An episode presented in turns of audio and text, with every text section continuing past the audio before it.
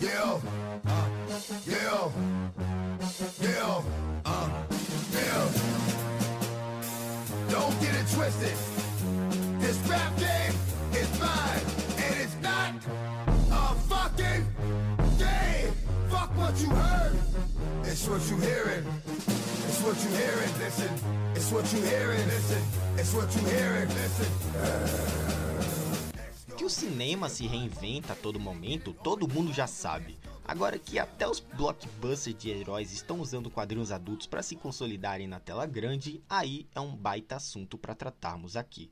Nesse podcast sobre Deadpool e a era dos filmes adultos de super-heróis, a gente vai comentar sobre como esses sucessos e fracassos, né, esse gênero de super-heróis, vem se provando cada vez mais como um imenso chamariz lucrativo, com que a todo momento surgem novas ideias né, essas ideias que viram materiais para adaptação, com conceitos originais em detrimento de uma nova história. A gente vai passar, galera, por filmes que decidiram arriscar, levar algo novo a fórmulas já trabalhadas, a conceitos infantis já concebidos e principalmente a concepções já adaptadas inúmeras vezes no cinema. Filmes estes que, com a brutalidade ou a violência necessária, tanto visualmente quanto verborragicamente, adaptaram quadrinhos mais pesados e assim construíram histórias novas, autorais, originais e que fugissem de muitos outros sucessos de suas próprias épocas. Vamos começar pelo sucesso absoluto dos dois ótimos filmes do Deadpool. Se tinha algo que pudesse chamar a atenção da juventude ou do público mais jovem, acostumado com a fórmula infantil da Marvel, sem dúvidas era o tom violento e caótico proposto nos dois filmes do Deadpool a violência em prol do tom cômico, do sentido mais absurdo, do escatológico, das piadas biconduzidas, tudo funcionando e adaptando fielmente um dos mercenários mais famosos das histórias em quadrinhos. Fica aqui minha indicação para assistirem Era Uma Vez em Deadpool, tá? Uma remodelagem do segundo filme que eu praticamente adorei, particularmente adorei. Mas enfim, agora voltando, né? Diferente do que vimos em Logan, né? Com seu tom mais sério, mais íntimo, pesado, em que a violência funciona mais como um karma, uma mágoa, uma maldição né, que o protagonista carrega do que necessariamente somente um aspecto visual e próprio para a obra. Logan se mantém como um dos melhores filmes de super-heróis e o melhor envolvendo os X-Men, justamente por abraçar o tal lado mais pessimista do personagem amargurado, sem esperança, que caminha sozinho por cenários bem filmados e capturados pela majestosa direção envolvida do James Mangold. Né, Logan é memorável até hoje justamente pelo estudo de personagem envolvido. A violência faz parte de quem o Wolverine foi um dia e serve como uma, e serve como uma maldição quase que sem fim. Um dos melhores filmes de heróis já feitos, tá? Agora, ainda tratando de heróis polêmicos, vamos começar falando de Hellboy também. Vamos dar seguimento falando de Hellboy, porque é uma bagunçada e mal montada narrativa esse de 2019, e que não tira o fato dessa tentativa frustrada de uma nova franquia com um refresco às produções já existentes da época, sendo na verdade um distanciamento maior dos incríveis filmes do Guilherme Del Toro.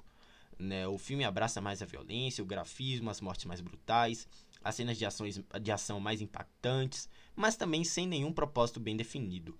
Qual seria o tom que eles queriam implementar por, por lá para justificar o tamanho gore ao longo do filme?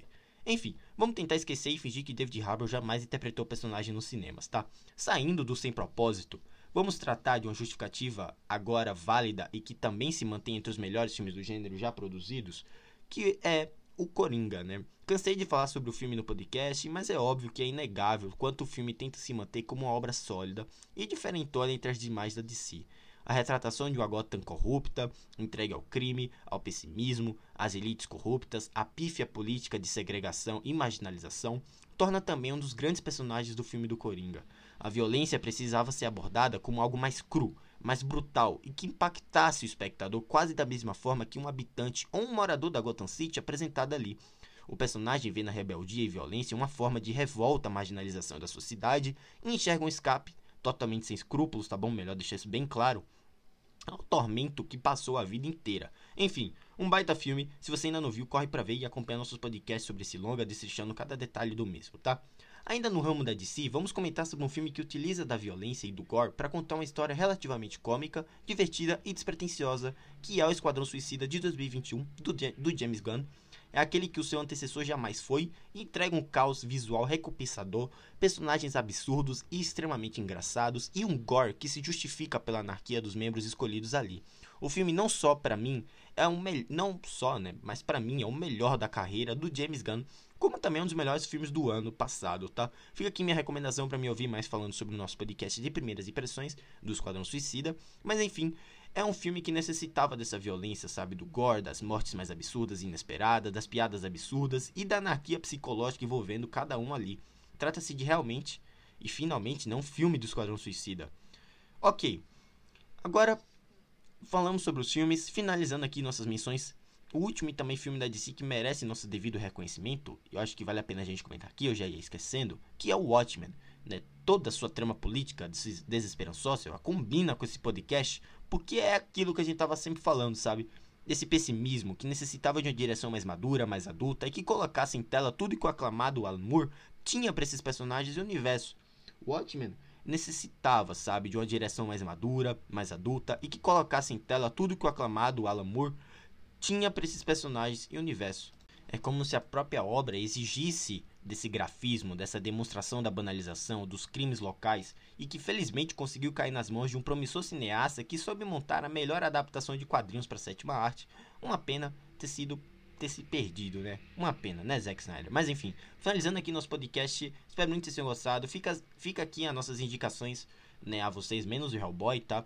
Fica aqui essas indicações desses queridos filmes interessantes interessantes filmes, né, que souberam sair da casinha e entregar algo novo, fugindo de fórmulas e padrões que geralmente rondam os filmes de super-heróis. Logan é uma obra-prima, Deadpool é super divertido, Watchmen é quase genial, e enfim, assista e depois deixe feedback pelo nosso Twitter, onde tem minhas opiniões de filmes, séries de jogos, minhas primeiras impressões, e também pela Anchor, tá no teu botãozinho lá para você mandar uma mensagem sobre o que acharam, caso ainda não tenham assistido esses filmes. Ou se vocês já assistiram, o que vocês acham também, tá? Vamos torcer para que mais filmes do gênero fujam desses estereótipos já batidos e saturados. Galera, eu vou deixando vocês por aqui. Me sigam lá na Cashbox com reviews exclusivos, eventos da cultura pop e premiações do cinema, tá bom? E é isso, vou deixando vocês por aqui, galera. Um grande abraço e até a próxima. Tchau! Ah, e lá também tem podcast de games, tá bom? Dê uma conferida lá pra gente conseguir, conseguir um, pra gente conseguir um público da hora. É isso. Um grande abraço e até a próxima. Tchau!